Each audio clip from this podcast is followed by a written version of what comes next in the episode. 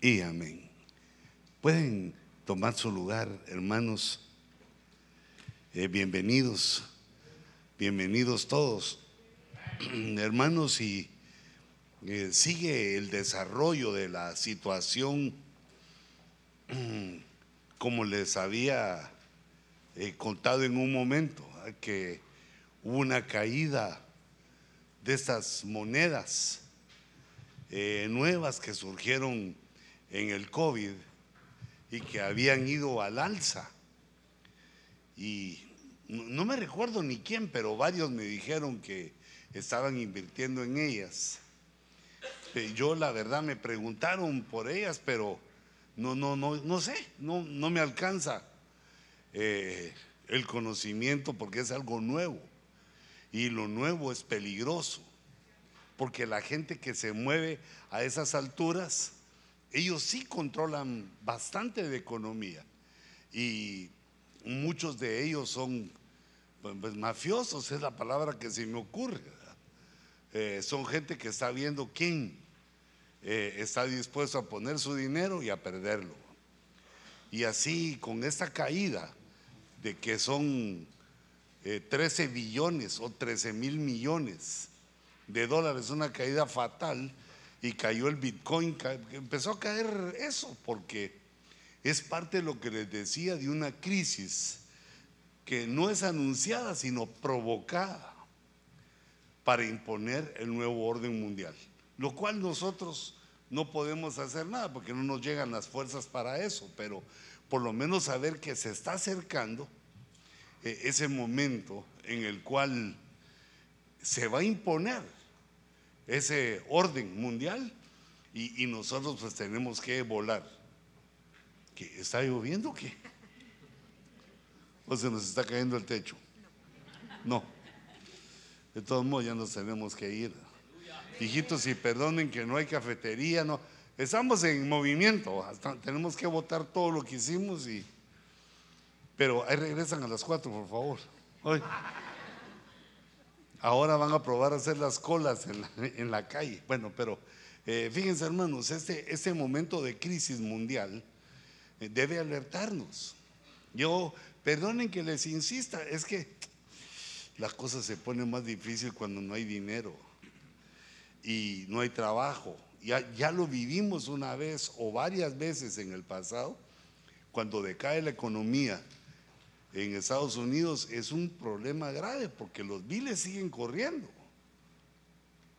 Entonces, eh, oía a Daniel eh, ministrar la ofrenda y lo que se me ocurre es que eh, pongas tu economía a salvo en las manos del Señor.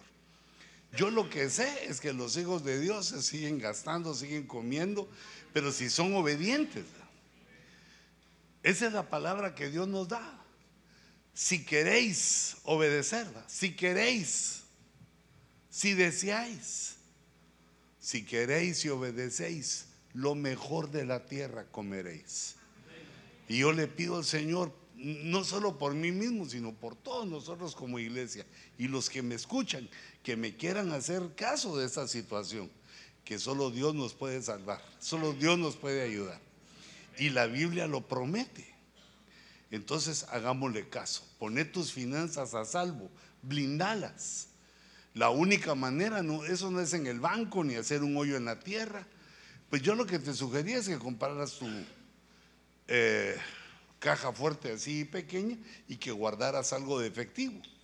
Pero esa no es la salvación total, eso es para tener efectivo. Lo, único que podemos hacer es decirle, Señor, mira mis diezmos y mis ofrendas y, por favor, ayúdame a pasar esta, esta crisis hasta tu venida. Porque nosotros, hermanos, tenemos una promesa maravillosa. Eh, digamos, nos cuesta salir eh, en, nuestra, en nuestra mente, en nuestra imaginación, a las promesas que tenemos de Dios, porque la vida en la tierra es bonita, por lo menos para una gran mayoría. O, otros sí la miran más difícil, pero para la gran mayoría, digamos como nosotros, la vida es bonita, está la playa, está el sol, están las piscinas, tenemos esto, tenemos lo otro, como que la vida eh, fuera eterna. Y los hombres venimos a la tierra y no tenemos la conciencia de que eso no hay en la tierra, no hay eternidad. Todo se acaba, todo se termina, todo se arruina, se gasta, se ensucia, ya no sirve. Hay que cambiarlo. Todo es así. Incluso nosotros. Digamos la gente que nació a principios del siglo pasado, a principios del siglo XX, ya no está. La gran mayoría ya no está. Y nosotros a veces no nos recordamos ni quién es nuestro abuelito. Si conocemos su nombre no nos recordamos porque lo que quiero hacerte conciencia es que las generaciones pasan, tus hijos van a tener hijos y esos hijos a saber si te conocieron, a saber si se recuerdan de ti, si van a siquiera pensar en el esfuerzo que hiciste para que ellos estén mejor de lo que estuviste tú. Las generaciones pasan. Los hombres venimos a la tierra por oleadas. Las generaciones pasan y nosotros no nos hacemos conscientes que la vida no es aquí. Esto es temporal. Claro que hay que pasarla bien en lo temporal, los años que tenemos de vida. Hay que procurar ir viajar en el tiempo en primera clase, pero no es aquí. El premio que Dios nos ofrece no es aquí, no es tener aquí, no es hacer riquezas aquí, sino que pasar en primera clase en la vida, ir, eh, digamos, bien, tener a la familia bien. Pero el punto es, ¿a dónde vamos? Dios hizo un reino. Dios preparó un reino para nosotros. Un reino quiere decir que es una es una organización en la cual hay un rey, hay nobles, hay súbditos, mm, y el rey tiene esposa, mm, el rey tiene su cuchicuchi, ¿ah? que es la iglesia. El rey es Cristo, la, la novia es la iglesia, ah, hay otros nobles, hay otros guerreros, los ministros son los guerreros, y así una serie de doncellas y cosas en un reino que Dios preparó que es eterno, el reino de los cielos.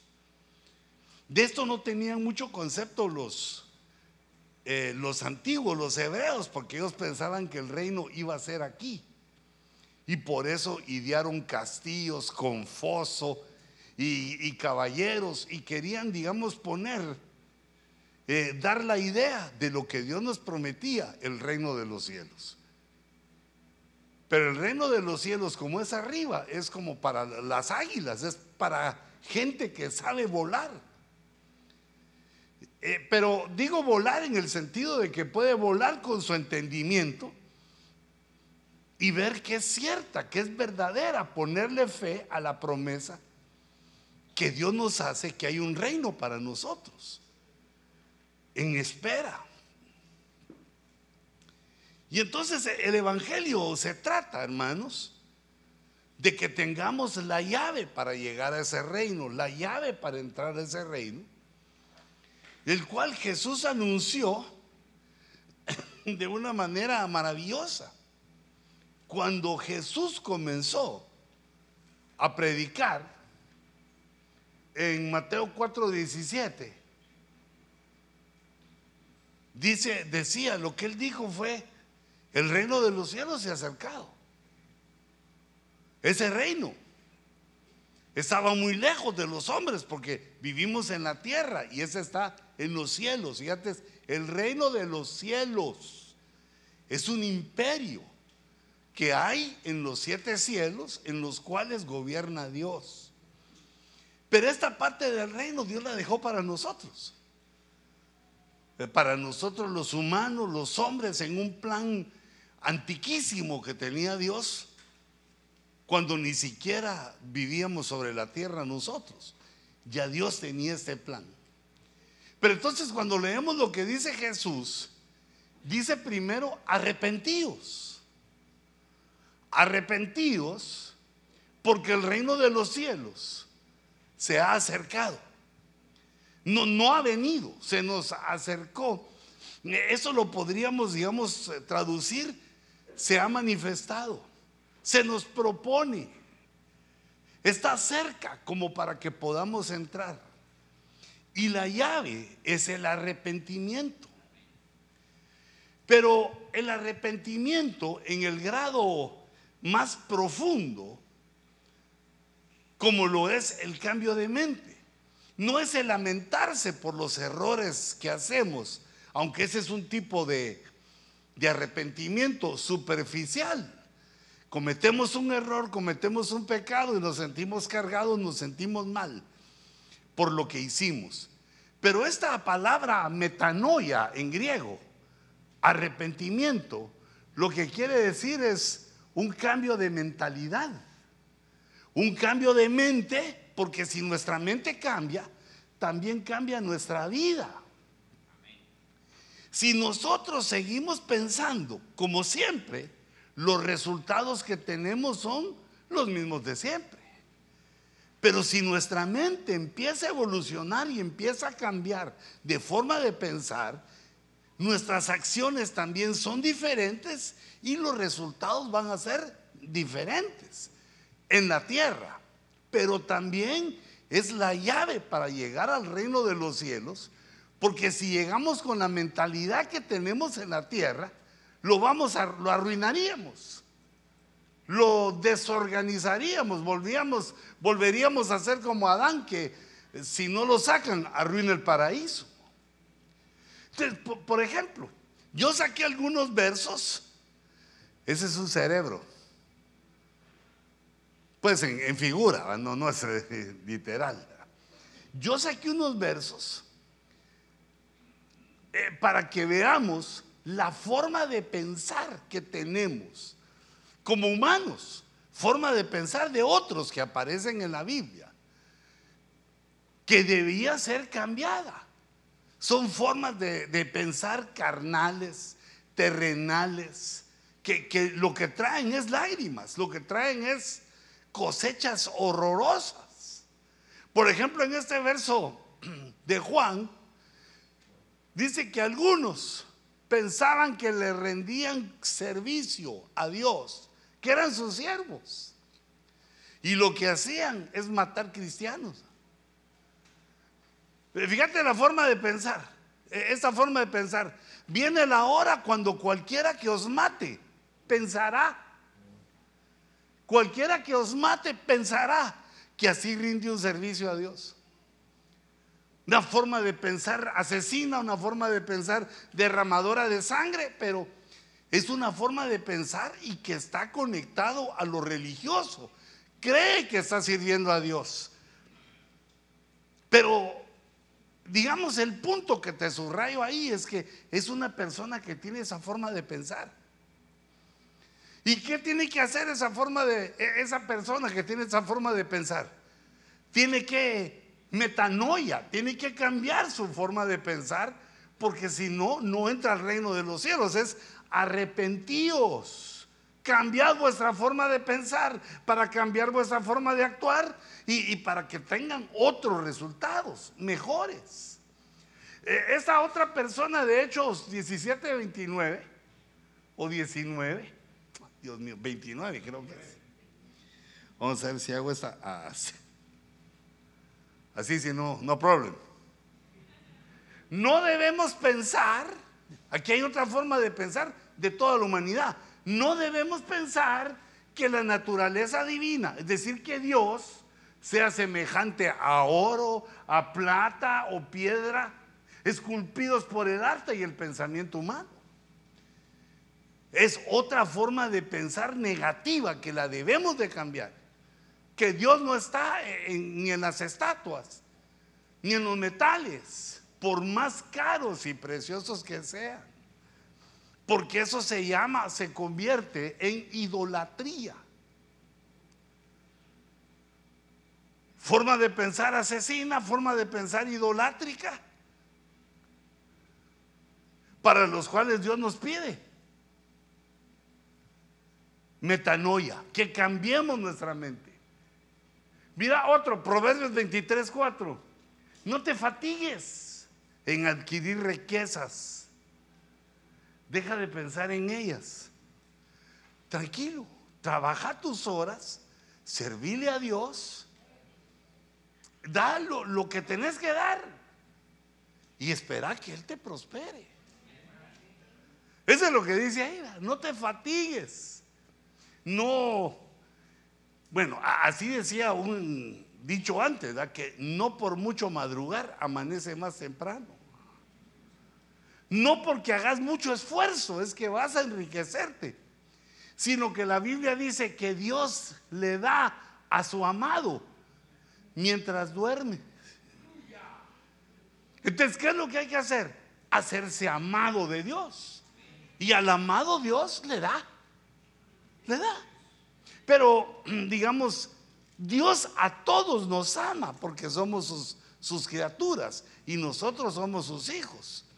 Pero hay otros hijos que son más amados. Hay unos hijos, los obedientes, son los que más amor provocan. Entonces date cuenta de que son pensamientos equivocados. Como que voy a pensar en el dinero y cómo hago dinero y riqueza y riqueza. Y el Señor te dice, no, basta, no, no te fatigues, deja de pensar en eso. Como quien dice, mejor pensa en mí. Mira otro pensamiento.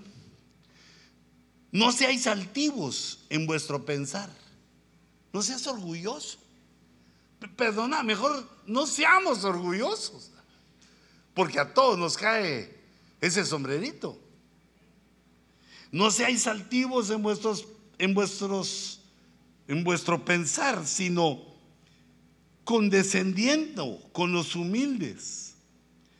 No seáis sabios en vuestra propia opinión.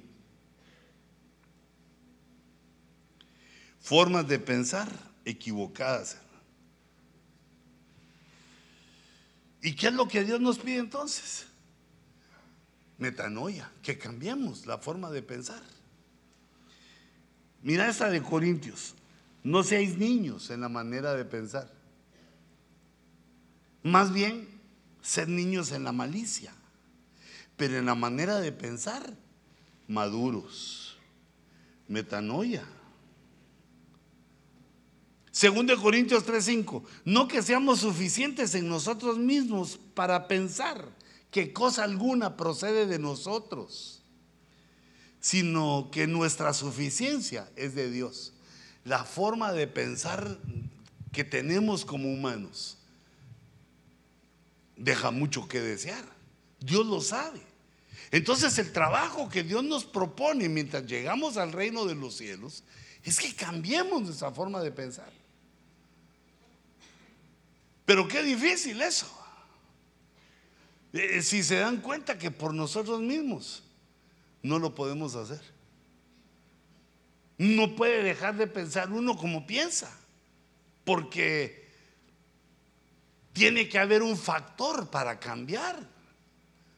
No cambia uno solo, sino que debe haber un factor para el cambio.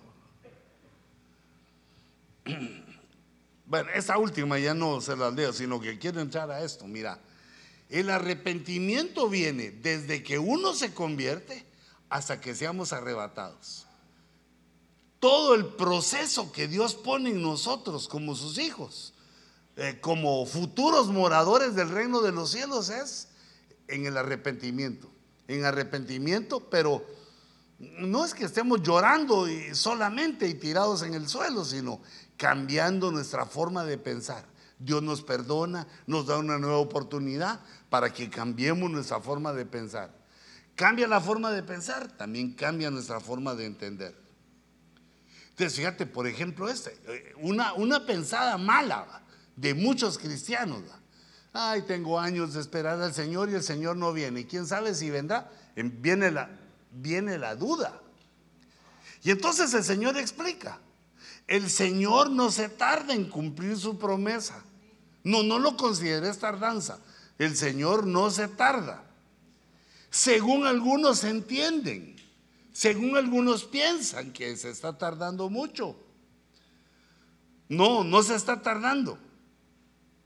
No debemos entender así la tardanza, sino que el tiempo que se está tardando es porque Él es paciente para con vosotros. nos está teniendo paciencia, nos está dando días más, años más, meses más, sino que es paciente para con vosotros, no queriendo que nadie perezca. E, esta forma de perecer, la perdición, quiere decir no haber acceso al reino de los cielos. Los que se pierdan es porque no tienen acceso al reino de los cielos. No encontraron la llave, que es arrepentirse, metanoia. No queriendo que nadie perezca, sino que todos vengan a la llave, al cambio de mente, al arrepentimiento. El arrepentimiento está dispuesto para nosotros. Nos tenemos que acercar a Él, agarrar el arrepentimiento y hacerlo parte de nuestra vida. Arrepentimiento es cambio de mente, cambio de mentalidad. En todas las áreas, en, todo lo que nosotros somos. Entonces, aquí hice yo mi dibujito, a pura burbuja, para que entendamos un poco cómo es ese cambio de mentalidad y que nos dispongamos a que eso ocurra. No, no importa si uno, eh, un cristiano es hombre o mujer, viejo o joven. Eso no importa si es estudiado o no. Porque cuando venimos a Cristo, todos en pareja.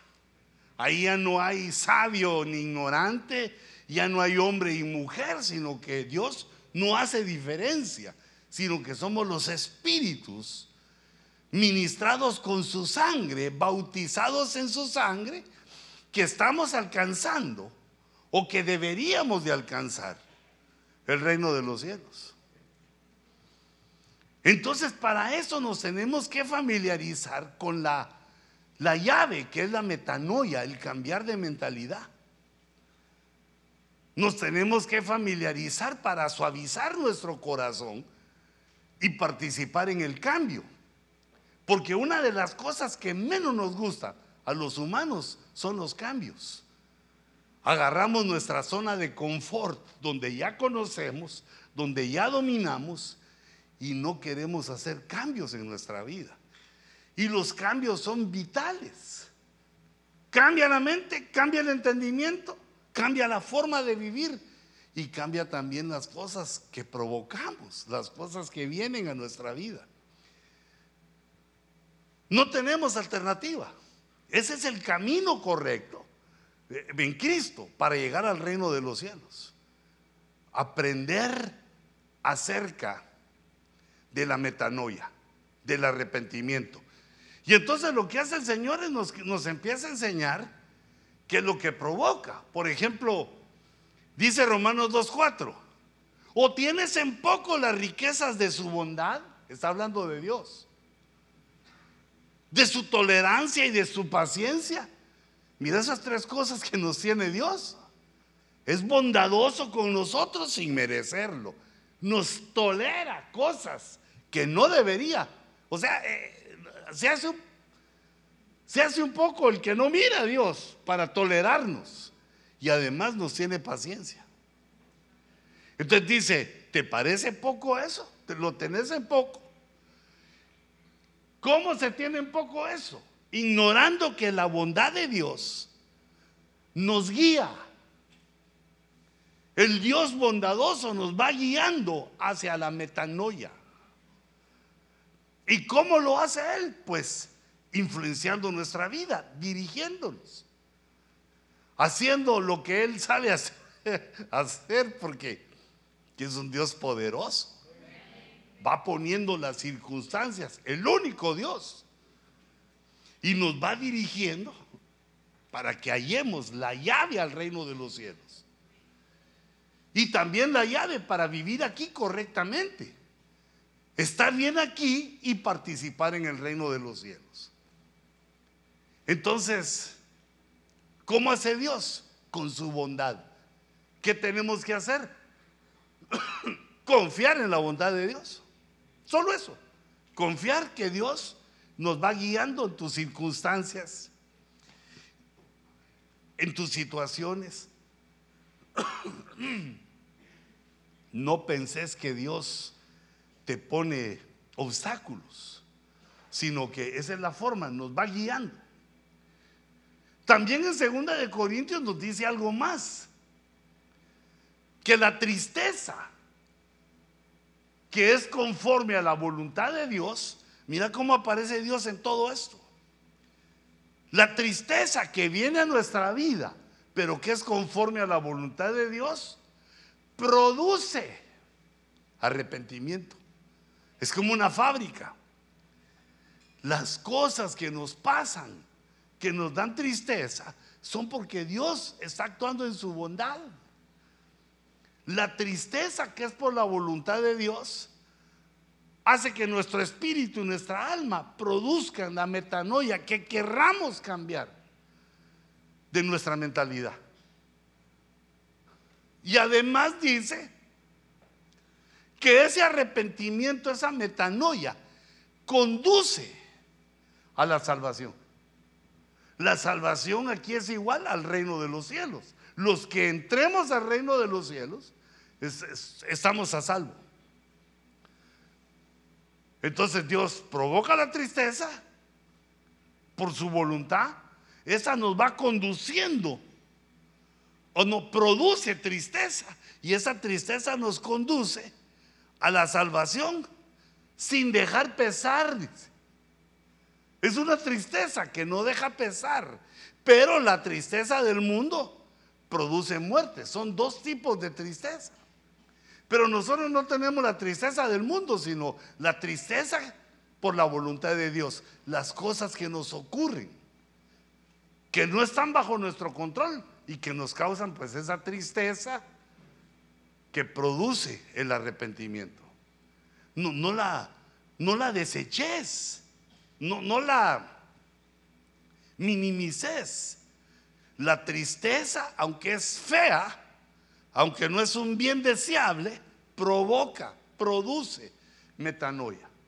Y en Hechos 11, 16 están hablando los hebreos de que eh, Dios también salvó a los gentiles. Dice, así, que también a los gentiles ha concedido Dios el arrepentimiento, la metanoia que conduce a la vida.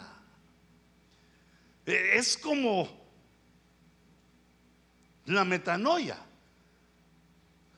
es como un conductor, como algo que nos agarra de la mano en el camino que es Cristo.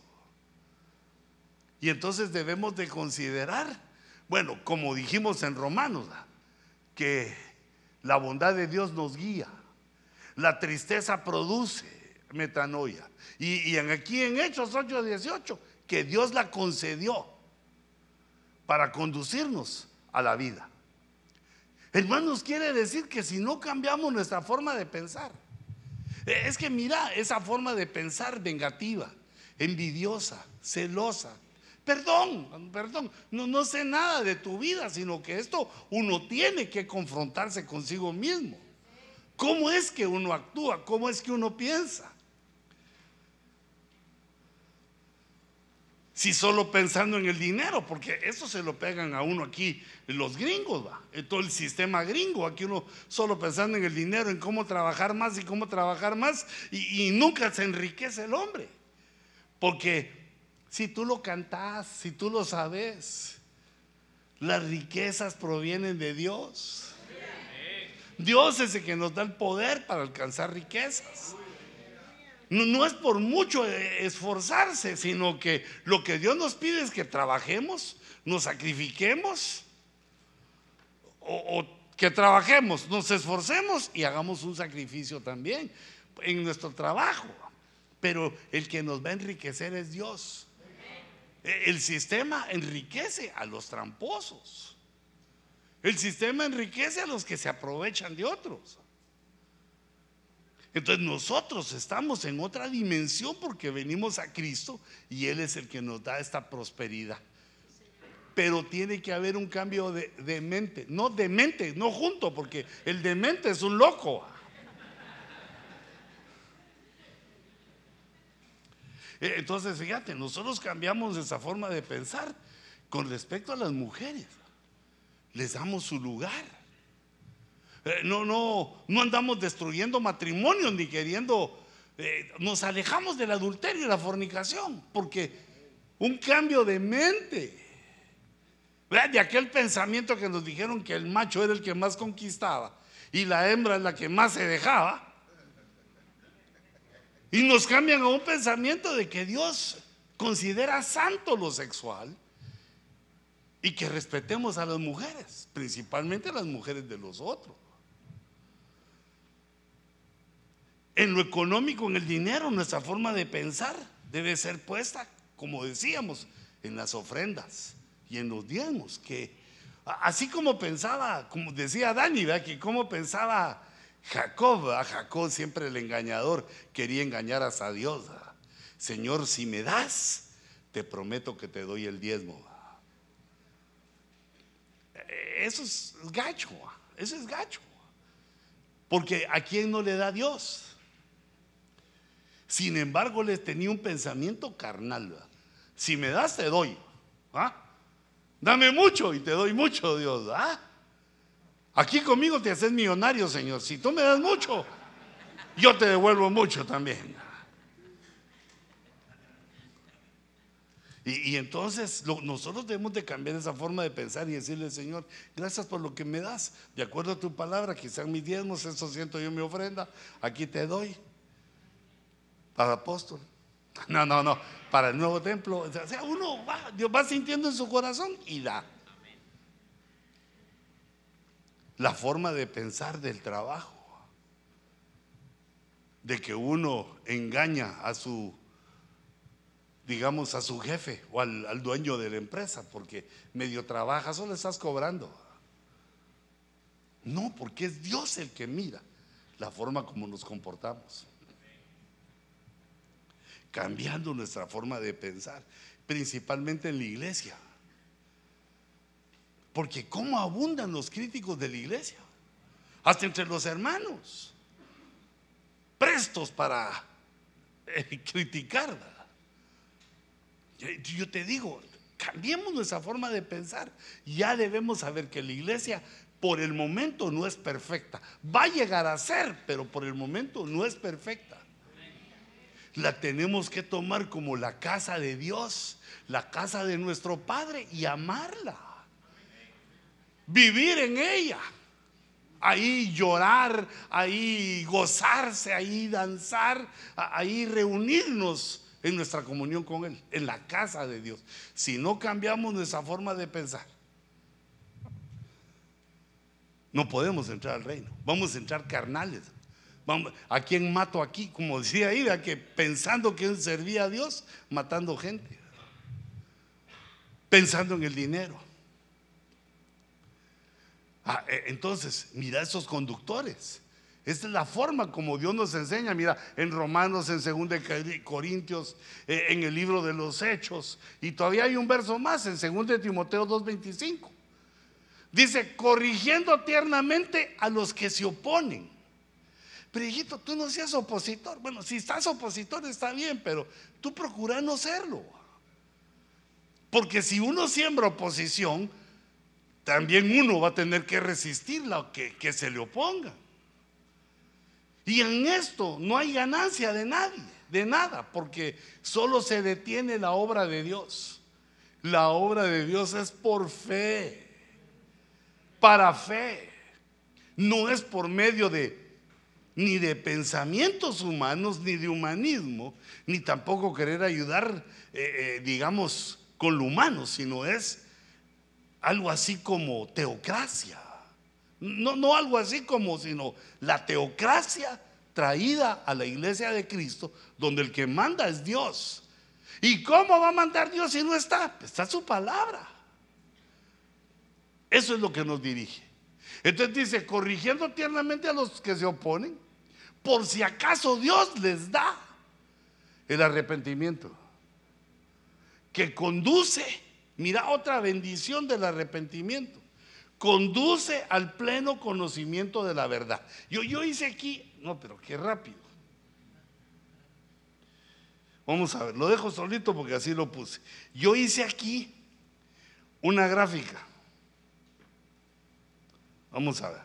Digamos la primera, la bondad de Dios nos lleva, nos guía y nos lleva a la metanoia. La tristeza, que es de acuerdo a la voluntad de Dios, produce otra vez metanoia. Pero esa metanoia nos conduce a la salvación. Y Dios también concede, como que le pedimos. Dios nos concede el arrepentimiento, nos conduce a la vida, a la vida Zoe, a la vida espiritual. Y corrigiendo tiernamente, ministerialmente, amorosamente corrigiendo a los opositores y a los rebeldes, por si acaso Dios, quizá Dios tenga misericordia de ellos.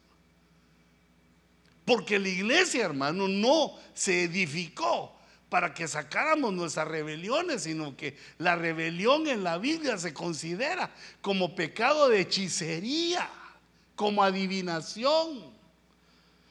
Fíjate, es igual para Dios los hechiceros que los rebeldes. La rebelión es algo que tenemos en nuestro corazón y que Dios nos pide que entreguemos en el altar constantemente, Señor. Digamos una esposa, va, Señor, no quiero ser rebelde con, con mi marido. Que me caiga bien, que me hable suavecito para que me ayude a ser sujeta a Él. Para ser sujeta no quiere decir que tú sos la que hablas, hijita, sino que... Es que así me dijo una hermana, le dije, no hermana, si tú, tenés boca, le dije, no, no.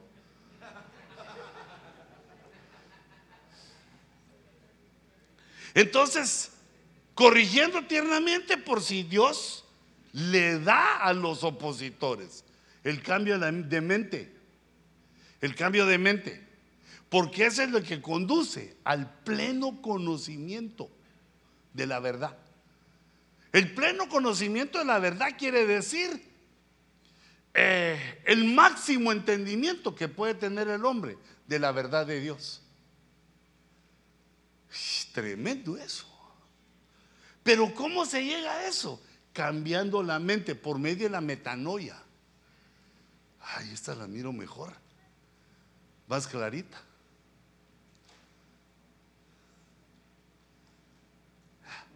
Arrepintámonos. Cambia tu mente. Si sos tacaño, empezá a dar. Si sos botaratas que andás dando el dinero, empezá a retener un poco. Equilibremos nuestra vida, cambiando nuestra forma de pensar. Si estás medio amando a tu mujer, cambia tu forma de pensar. Entregate a ella, hombre. Ve que qué bonito siente un hombre cuando su esposa se le entrega a uno. ¿Te querés casar conmigo? Sí, mi amor, dice aquello. Se entregó.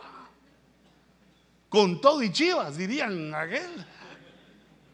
¿Y nosotros por qué no lo hacemos a mí?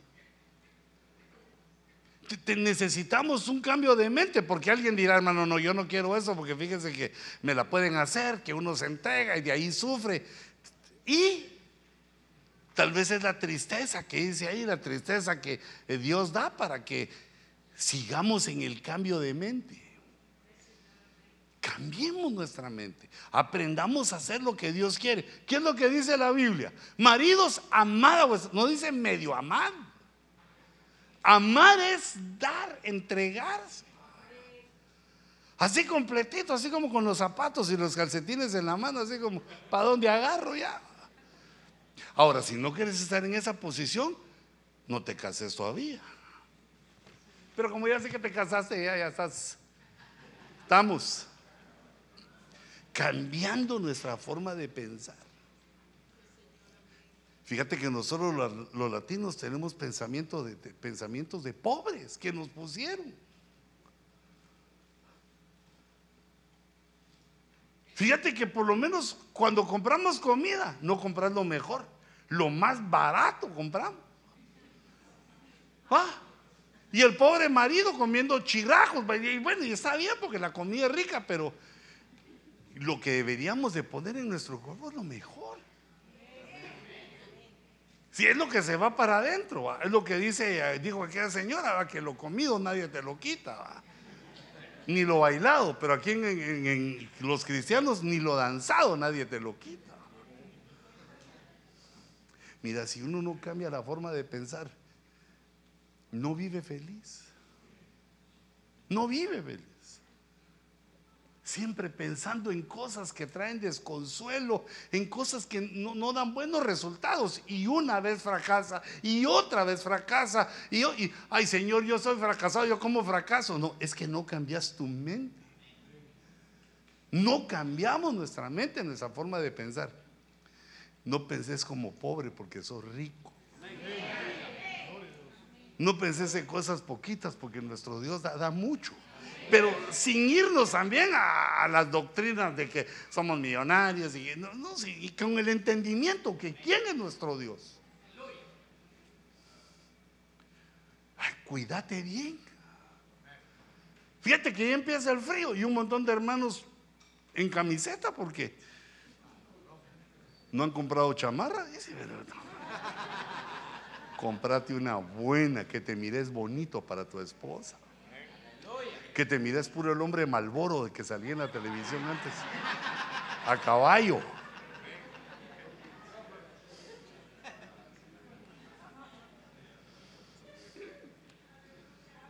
Eso nos conduce a a lo bueno, al conocimiento, a la vida. La metanoia es fundamental, es la llave. Porque cuando lleguemos al cielo, llegamos al reino de los cielos, eh, es que así nos decían los abuelitos, ¿va? lo resumieron. Cuando lleguemos al cielo, y entonces uno se imaginaba el espacio, ¿va? una nube, y la nube hace algo así como durita, algodoncito, y ahí parado uno así desnudito como angelito, con dos alitas, con arco y flecha, todavía violentos, ¿verdad? Y... No, hombre, no. Eh, esos son aquellos que se fueron con San Valentín el 14 de febrero. Lo que Dios nos ofrece es un reino literal.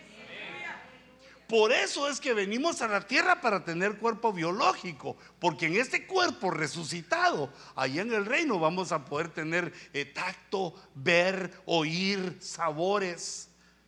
Ah, porque la comida va a seguir existiendo. Lo que Dios dice que va a quitar es la panza. Gracias a Dios por eso. Bien sabe Dios lo que necesitamos. Es decir, que Dios hizo el cuerpo, Él tiene una idea, porque ese reino es literal pero celestial. No, es como en la tierra, es en el cielo, pero ahí eh, fluyen los sentidos, los cinco que conocemos, y yo me imagino que otros más que perdió Adán en el huerto. Entonces tenemos que ir preparándonos para donde vamos. No solo venir a la iglesia porque eh, sentimos que nos ponemos a cuenta con Dios. Y sí, tener razón, pero no solo es ese el objetivo que Dios tiene, sino que lleguemos a conocer la verdad. La plenitud de la verdad, que eh, aseguremos nuestra salvación, que aseguremos eh, que vamos a ir a la vida. A la vida soy, a la salvación. Y eso es con el cambio de mente. Cuando nosotros no cambiamos nuestra mente, nos convencen rápidamente. Mira, veo uno que otro cristiano que se convierten a otras religiones, al Islam, digamos. Ahí son felices. ¿ah? Latinas, que te he contado que me da cólera ver a las latinas ahí que se convierten. ¿Y qué se convierten? A que las traten como... ¿ah? Que las traten mal. Pero si Cristo es el que nos da libertad, si Cristo es el único que da libertad,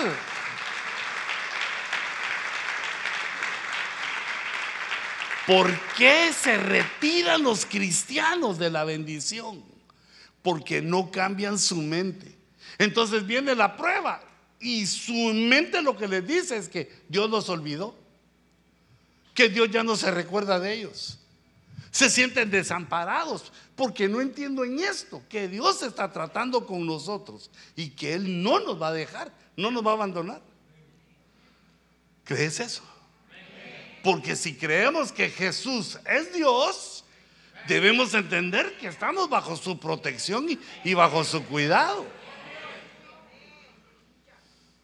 Entonces, fíjate.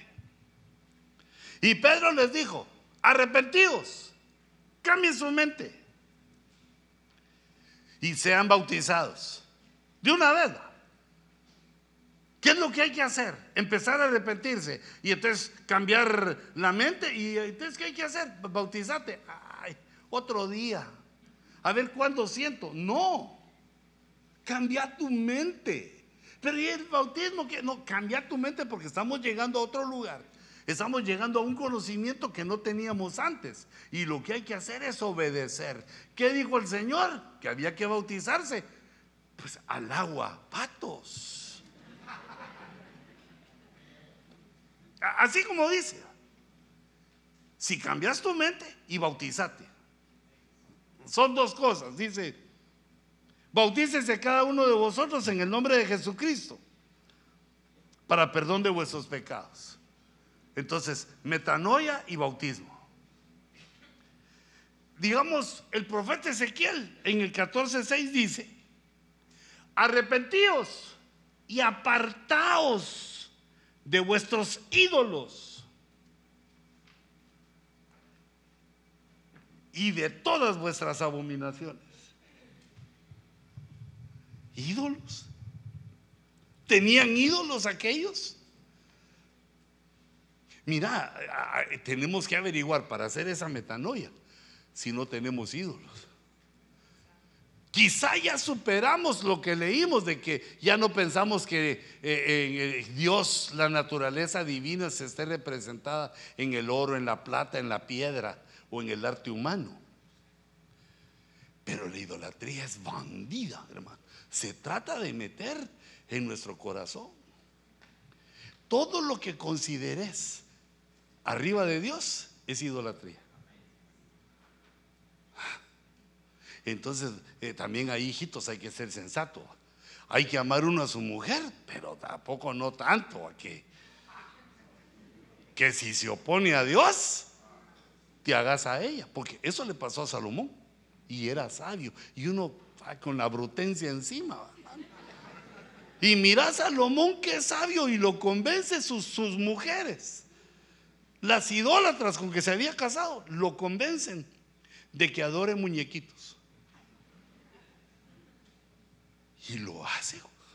El sabio Salomón. Yo no quiero ni imaginármelo ahí sentado ahí o postrado ante un muñequito o cantándole o echándole humo, incienso. Aquel hombre sabio. Fíjate, si él tropezó en eso, ¿cómo no vamos a tener cuidado nosotros? Cambio de mente es evitar toda idolatría. Las fiestas que son paganas, eliminalas. solo tu cumpleaños es en Nova. Cumpleaños de tu madrecita tampoco, ¿ah? El día del lápiz tampoco, eso puede regalar bastantes lápices si querés. El día del apóstol también es importante, ¿verdad? El día de la suegra, no lo olvides, hijita, ¿verdad? O sea, no hay que confundir las tonterías, ¿verdad? Pero si hay fiestas que son marcadamente religiosas y que nos ponemos al lado de los idólatras al, celebrarlas. Yo, yo solo estoy viendo y leyendo lo que dice ahí, apartados. Hay que arrepentirse y apartaos de vuestros ídolos. Y ahí le está hablando él a gente convertida. El profeta le estaba hablando a Israel, gente que oía la palabra, que tenía conocimiento. Revisa, hace tu cuenta, revisa tu campamento. No sea que como Raquel tengas ídolos. Te hayas sentado en los ídolos y ya ni tú los mirás. Y cuando le preguntó el papá a Raquel y le dijo, Raquel, ¿por qué estás sentada en otro? Ay, papá, perdón, es que estoy en los días de las mujeres estaba cubriendo, fíjate qué sombra, estaba cubriendo con sangre inmunda los ídolos. Tenemos que cambiar nuestra mente, nuestra forma de pensar. Todo lo que esté antes de Dios es idolatría. Todo lo que podamos, le podamos rendir culto, es idolatría. Arrepintámonos. Yo quiero cambiar mi mente. Y quiero que me acompañes en ese cambio de mente, porque ahí llegamos con la llave al reino de los cielos. El reino de los cielos se ha acercado. ¿Y qué hacemos, Señor? Arrepentidos. Pero imagínate, muchos de los cristianos no quieren bautizarse. No, les parece obvio, no les parece, mm, eh, digamos, con sentido común bautizarse. Porque nosotros somos gentiles, nosotros no teníamos conocimiento de Dios antes, pero los hebreos sí que saben qué es el bautizarse. Los esenios se bautizaban siete veces al día. Ah, también se pasaban, pero tenían el concepto claro de lavarse, de limpiarse. Eh, fíjate esta otra de Ezequiel. Arrepentidos y apartaos de todas vuestras transgresiones. Entonces quiere decir que el cambio de mente tiene que ver con que uno detecta cuál es el pecado que está cometiendo. Uno empieza a cometer cuando transgrede la frontera a lo pecaminoso. Porque cuando uno ubica cuál es su transgresión, entonces puede luchar contra ella, puede cambiar su mente. Por lo menos el ladrón roba porque cree que no va a tener y que necesita. No le hace fe a la promesa de Dios de que Dios nos va a dar, de que Él nos va a dar. Y entonces transgreden eso. ¿Qué necesita? Cambiar su mente. Yo en lugar de robar lo que tengo que hacer es trabajar. En lugar de estar arriesgándome a que me lleven a la cárcel, lo que tengo que hacer es ir a trabajar. Y eso me va a producir el dinero que necesito para enfrentar mis necesidades. Ubicando las transgresiones para cambiar nuestra forma de pensar. Otra de Ezequiel. Aquí dice Jehová, pues yo no me complazco en la muerte de nadie arrepentíos y vivid. Cambio de mente, te va a dar días sobre la tierra. Fíjate, por ejemplo, ¿cómo, hace uno para tener más días sobre la tierra? Comer sano, hermano. ¿Te, ¿Te, acordás que te aconsejo así cuando uno se va a comer un taco? La esposa agarra el taco y le exprime así para que caigan unas 800 gotas de pura aceite que le iba a la pancita de uno. Si entonces uno alega, ah, mi amor, pero muy seco, una medio litro de limón ahí para que le agarre sabor y la salsa que no puede faltar.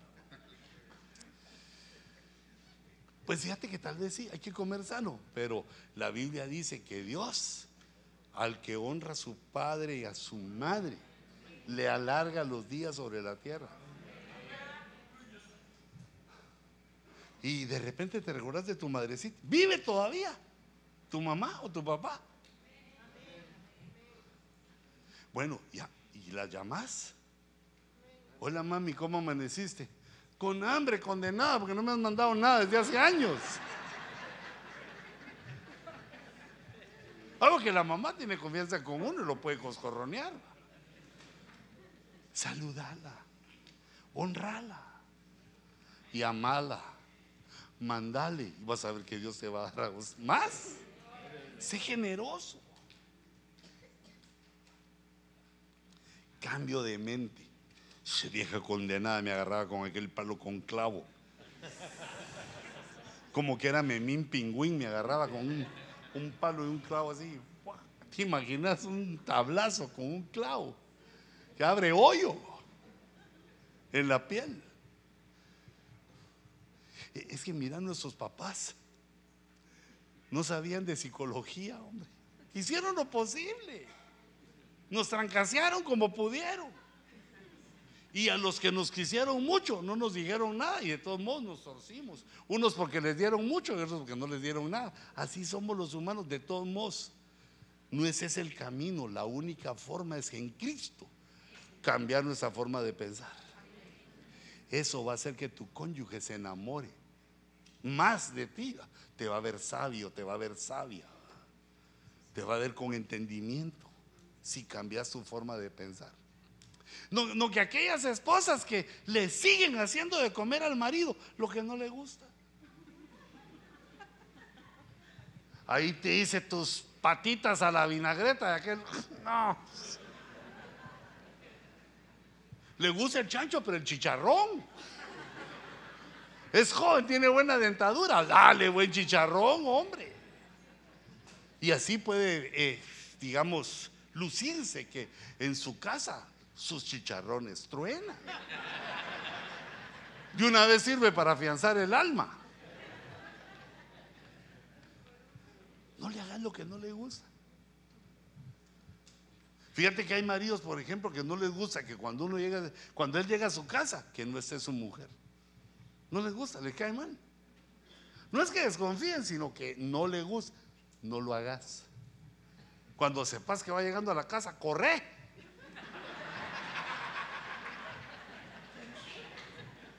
Llegas en el carro ahí quemando llantas. Y rápido lo apagaste, bajaste y te metiste en la casa ya para esperarlo. Pero como el hombre sabio, cuando llega a estación del carro, se le queda viendo el carro que te llevaste tú y toca el motor a ver si está caliente. Vino hace tres minutos, dice, ah, el calor me informa. Pero y tú le decís, ¿y qué? Pero aquí estoy. No me pregunten de dónde vengo, la cosa es que ya estoy aquí. Cambio de mente, es que mira qué importante es eso, si no vive uno en la necedad, haciendo lo que no conviene. Entonces, ¿qué dice? Para vivir, arrepentidos y vivir.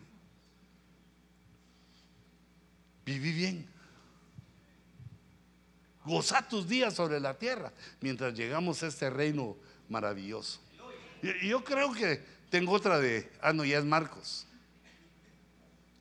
Mira este, arrepentidos y creed en el Evangelio. El cambio de mente tiene que ver con la fe y con la palabra que está escrita, con la palabra de Dios, con la, la palabra que Dios nos dio en los evangelios. ¿Qué es lo que tenemos que creer? No al hombre, porque el hombre se equivoca y mucho, constantemente. Entonces, a quien debemos de creer, donde debe centrarse nuestra fe para cambiar nuestra mente, porque si no, uno cambia su mente con conceptos humanos. Y entonces es como que solo estés en un hospital y te cambien de cama. No vas a sanar porque te cambien de cama. Solo la vas a sentir más fría y más limpia, pero al rato va a estar igual. Nosotros para cambiar debemos creer en el Evangelio. Lo que dice ahí es correcto, es verdadero, ya sea que lo entendamos o no. Mientras vamos llegando al entendimiento, mientras vamos llegando al conocimiento pleno de la verdad, tenemos que creer en el Evangelio, cambiando nuestra mente.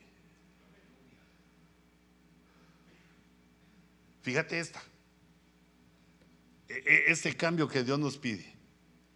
Dice, pero Dios, Hechos 3:18, ha cumplido así lo que anunció de antemano por boca de todos los profetas, que su Cristo su Cristo debía padecer. Por tanto, arrepentidos, cambia tu mente y convertidos. Aquí ya viene el siguiente paso que es cambiar la mente y convertirse. Ya tiene que ver con las acciones. Y convertidos. ¿Y qué va a pasar?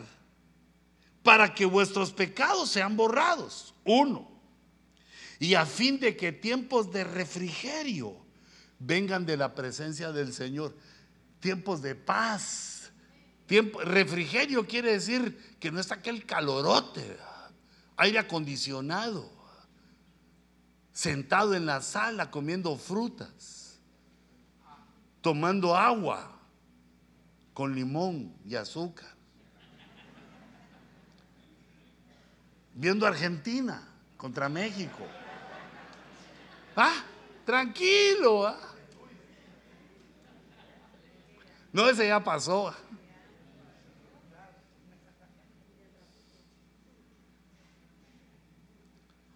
Que vengan tiempos de refrigerio en nuestra vida, hijitos.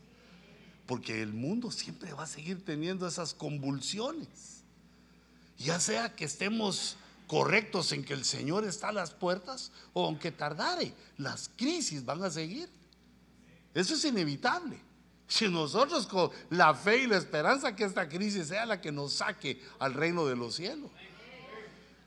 Pero y si no fuera, resistimos.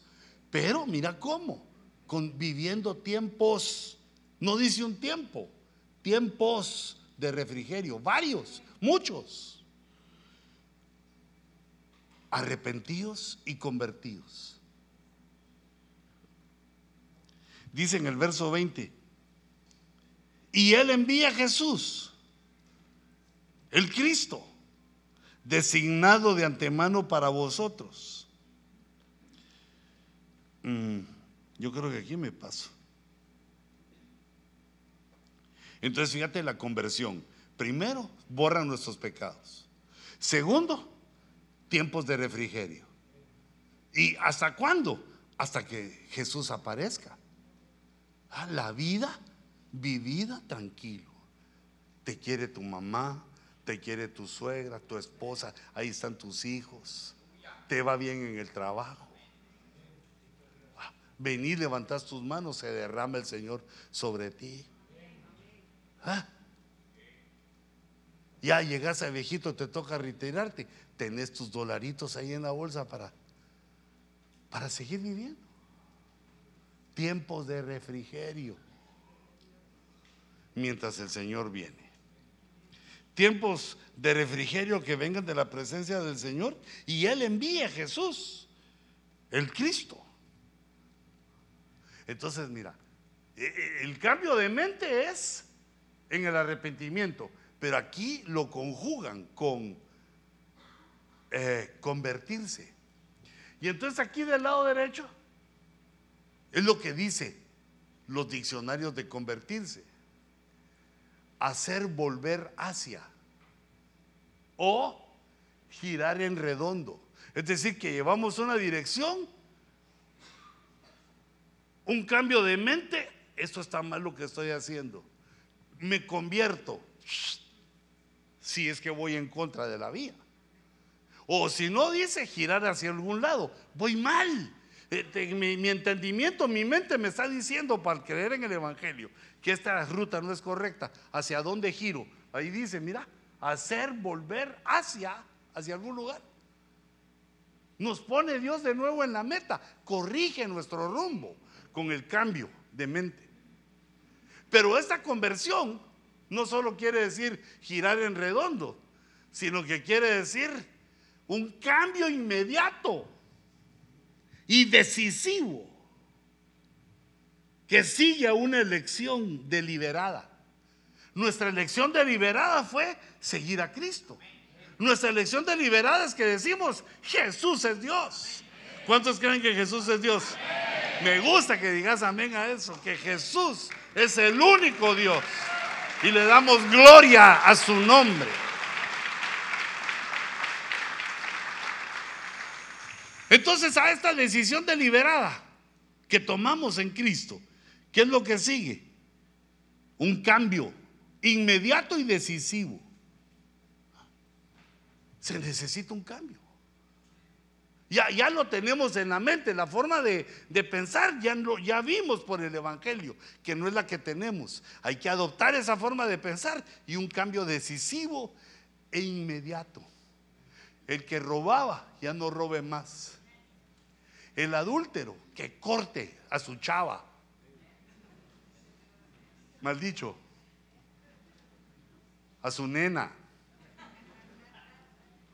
A la impía. Ahí ya me están haciendo más porras las hermanas, mira. A la filistea. Volale, tijeras. Si es que te querés convertir. Si es que el creer que Jesús es Dios te provoca ese cambio en la mente cuando lees que dice la Biblia que Dios aborrece el adulterio. No le quiero quedar mal a Dios, entonces ¿qué hago? Giro, ya no. Mira, y lo peor es que cuando el adúltero se quiere separar de la adulterina, esta le ruega que es gusto. No se vaya. Yo lo mantengo. Es que eso se me quedó porque así le dijeron a Johnny Depp en, a Johnny Depp en su, en su juicio.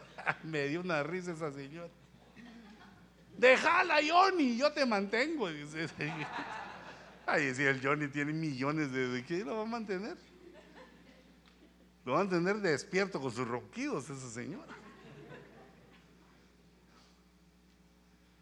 Mira, yo no digo que sea fácil. Yo lo que te digo es que es lo que Dios nos pide, que te convirtas, como en tu mente ya sabes, cerebro funcionando, ya sabes qué es lo que Dios aborrece. Cambialo. Hijita, deja a ese hombre. Te lo ruego. Pues yo no le conozco nada a nadie, sino, pues ya le hubiera dicho eso personalmente, pero o tal vez alguien me está oyendo.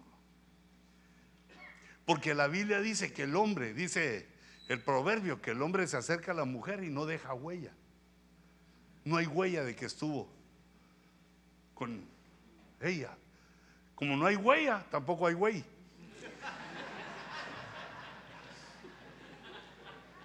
Pero hermanos, hijita, pero Dios lo sabe, hijita.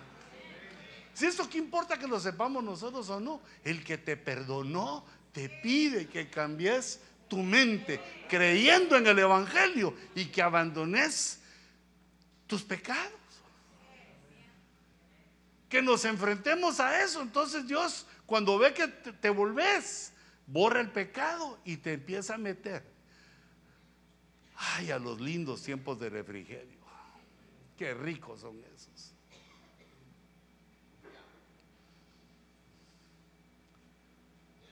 Dios mío, que Dios en su misericordia nos permita hacer eso. ¿Sabes qué? Dice el Señor que Él aborrece la mentira. No seas mentiroso, hermano. No hagas tus negocios con mentiras. Hijita, no seas mentirosa. Ah, siempre se me recuerda esa canción. Eres tan bonita, pero mentirosa. Una de cal y una de arena. Eres tan bonita que me enamoras, te, te amo, pero la, la mentira destruye la confianza y sin confianza el amor decae.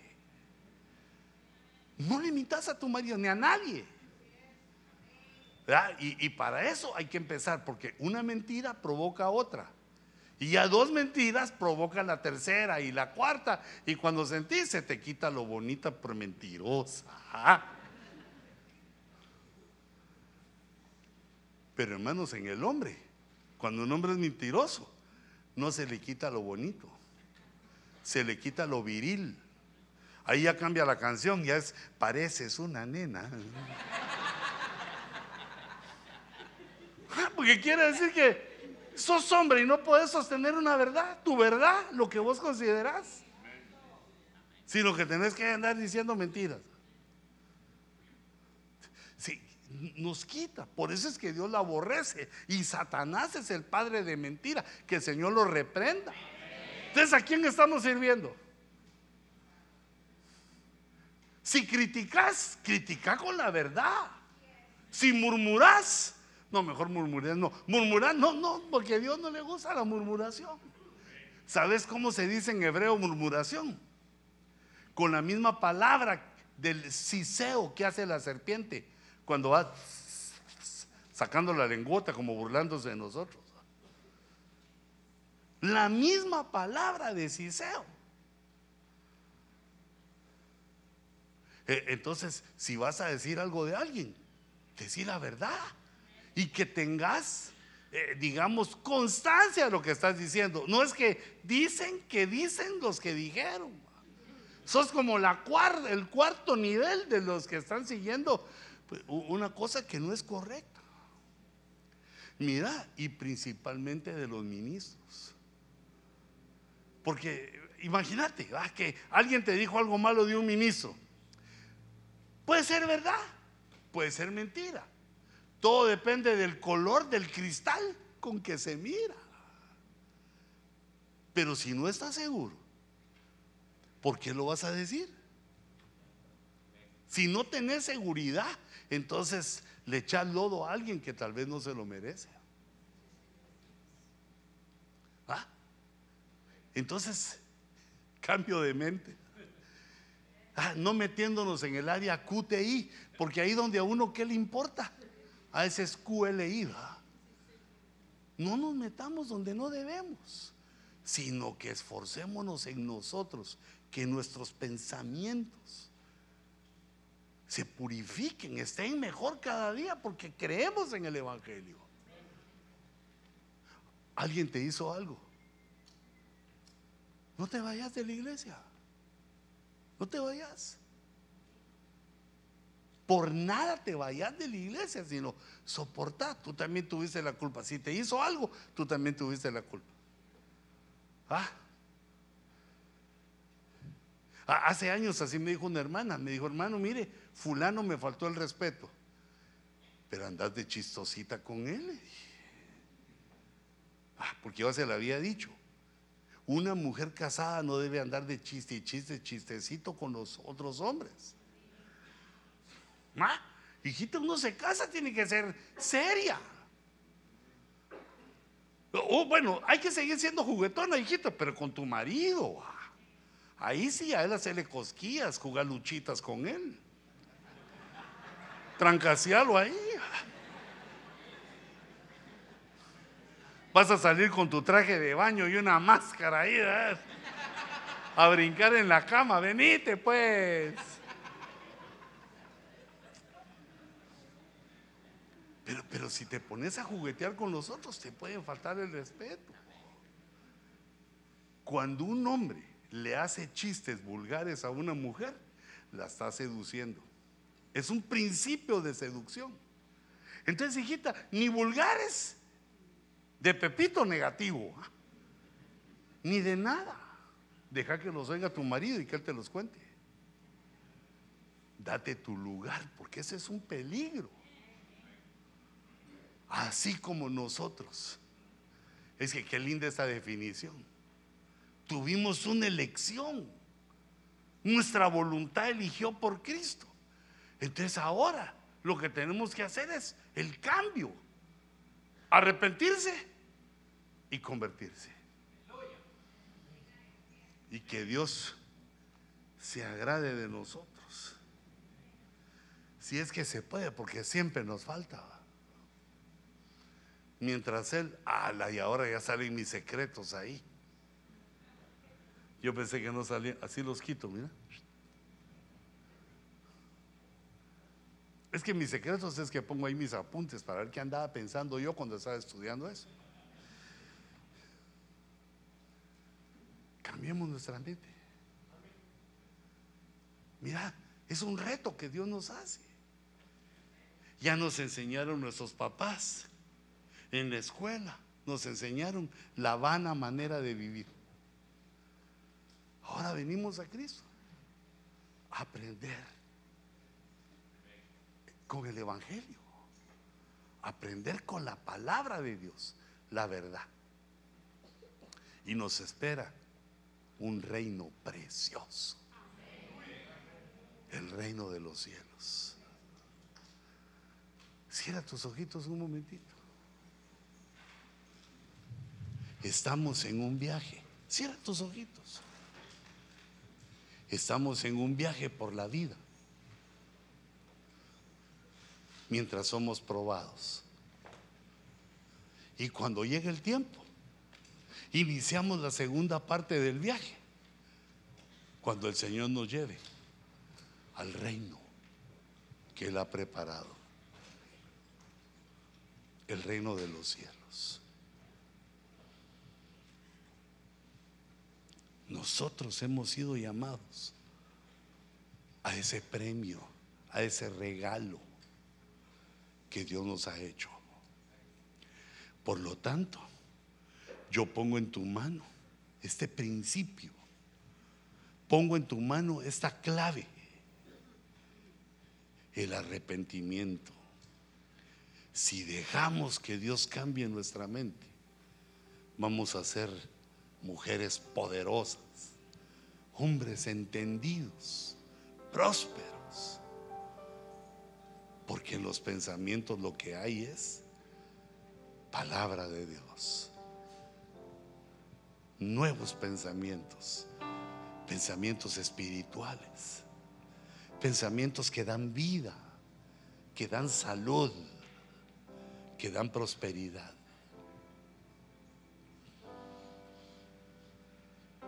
Gracias Señor. Somos tu pueblo que se prepara para emprender esos viajes.